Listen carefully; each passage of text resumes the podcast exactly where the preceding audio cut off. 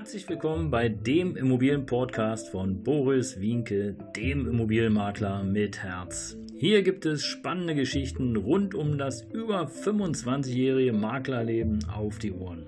Ich freue mich auch im Namen meines Teams von 3V Immobilien, dass ihr dabei seid. Los geht's, euer Immobilienexperte Boris Wienke.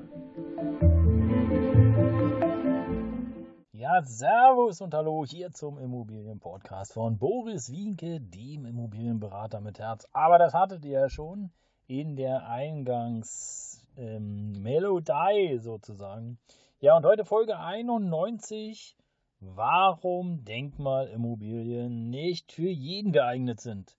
Ja, im Grunde genommen hört sich das immer ganz toll an. Wir sparen dann mal Steuern und äh, ja, das kann man ja auch äh, machen. Es gibt die lineare äh, Steuerabschreibung von zweieinhalb, äh, drei Prozent.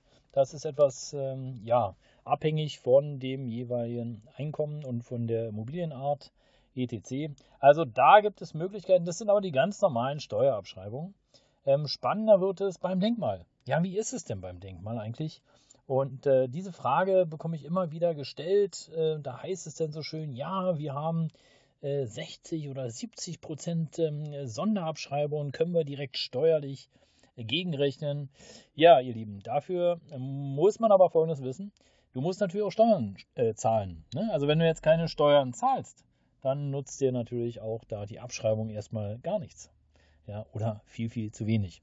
Und äh, das ist die eine Sache, die man auf jeden Fall wissen muss. Und die zweite Sache, die du auf jeden Fall wissen musst, ähm, ist natürlich, dass ähm, auch die Abschreibung äh, eingespeist ist, nämlich im Preis.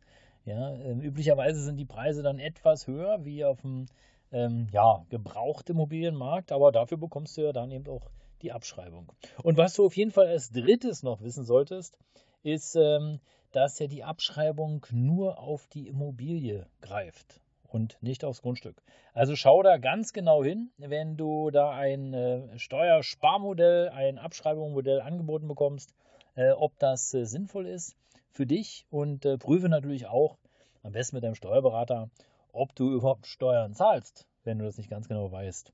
Und, äh, und was du auch wissen musst, es ist natürlich dann auch erst eine steuerliche Abschreibung möglich, wenn dann die Immobilie fertiggestellt ist.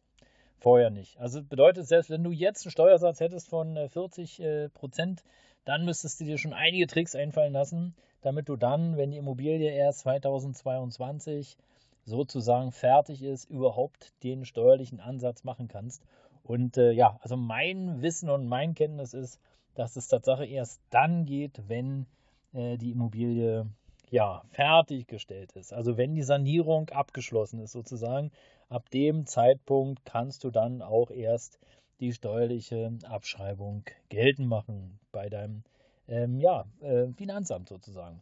Aber da prüft es auf jeden Fall nochmal mit deinem Steuerberater, äh, Steuerberater ähm, weil ja, und äh, sieht es nämlich so aus, dass du beispielsweise ja jetzt äh, super Steuern zahlst und, und äh, sparen möchtest und du hast beispielsweise ja 2020 oder auch 2021 aufgrund der Pandemie so ein richtiges Scheißjahr, dann, ähm, ja, dann macht es auch keinen Sinn, jetzt irgendwie zu investieren. Ja, und ähm, das sind die drei wichtigen, wesentlichen Punkte, warum Denkmalmobilien nicht für jeden geeignet sind und äh, worauf du auf jeden Fall auch noch achten solltest. Ähm, da werden oftmals mit Mietgarantien umhergeworfen. Schau, ob die Miete, die dir da als Mietgarantie versprochen wird, ob die wirklich auch zu erzielen ist auf dem freien Markt. Es gibt ja auch da dann wieder Möglichkeiten, äh, dass du so einen Garantievertrag abschließen kannst. Äh, aber schau auch da, ob du den wirklich abschließen musst, ob der wirklich so einen riesen Vorteil hat für dich. Und ja, so ein Garantievertrag ist in der Regel eigentlich auch was für, für faule Immobilienbesitzer, die gar keine Lust haben, äh, sich um die Vermietung zu kümmern bei Leerstand und die natürlich auch ganz gerne eine Mietgarantie haben wollen. Also eine regelmäßige Mieteinnahme, auch wenn die Einheit, die Wohnung nicht vermietet ist. Ja, das ist trotzdem wichtig, einfach zu wissen, denn ähm, da spielt alles so in der Kalkulation rein. Und ähm, ja, warum Denkmalimmobilien nicht für jeden geeignet sind. Vielleicht hast du da eine Frage zu, dann frag mich gern. Weil ich nach wie vor Immobilien als sehr gute Anlageform finde, die eben, äh, ja, Rente oder Altersvorsorge auf jeden Fall aufbessern kann, wenn man das richtig macht. Und äh, du hast es vielleicht schon mitbekommen, in den einen oder anderen Folgen von mir, in den einen oder anderen Podcasts, da kann man doch einiges falsch machen, viele Fehler machen, die dann richtig viel Geld kosten. Also in diesem Sinne, danke, dass du reingehört hast. Wieder einmal äh, Folge 91, wenn es denn beim nächsten Mal wieder heißt, hier spricht Boris Winkel, der Immobilienberater mit Herz. Folge mir gern, ich freue mich auf dich, bleib dran, bis bald, bleib gesund. Ciao, ciao.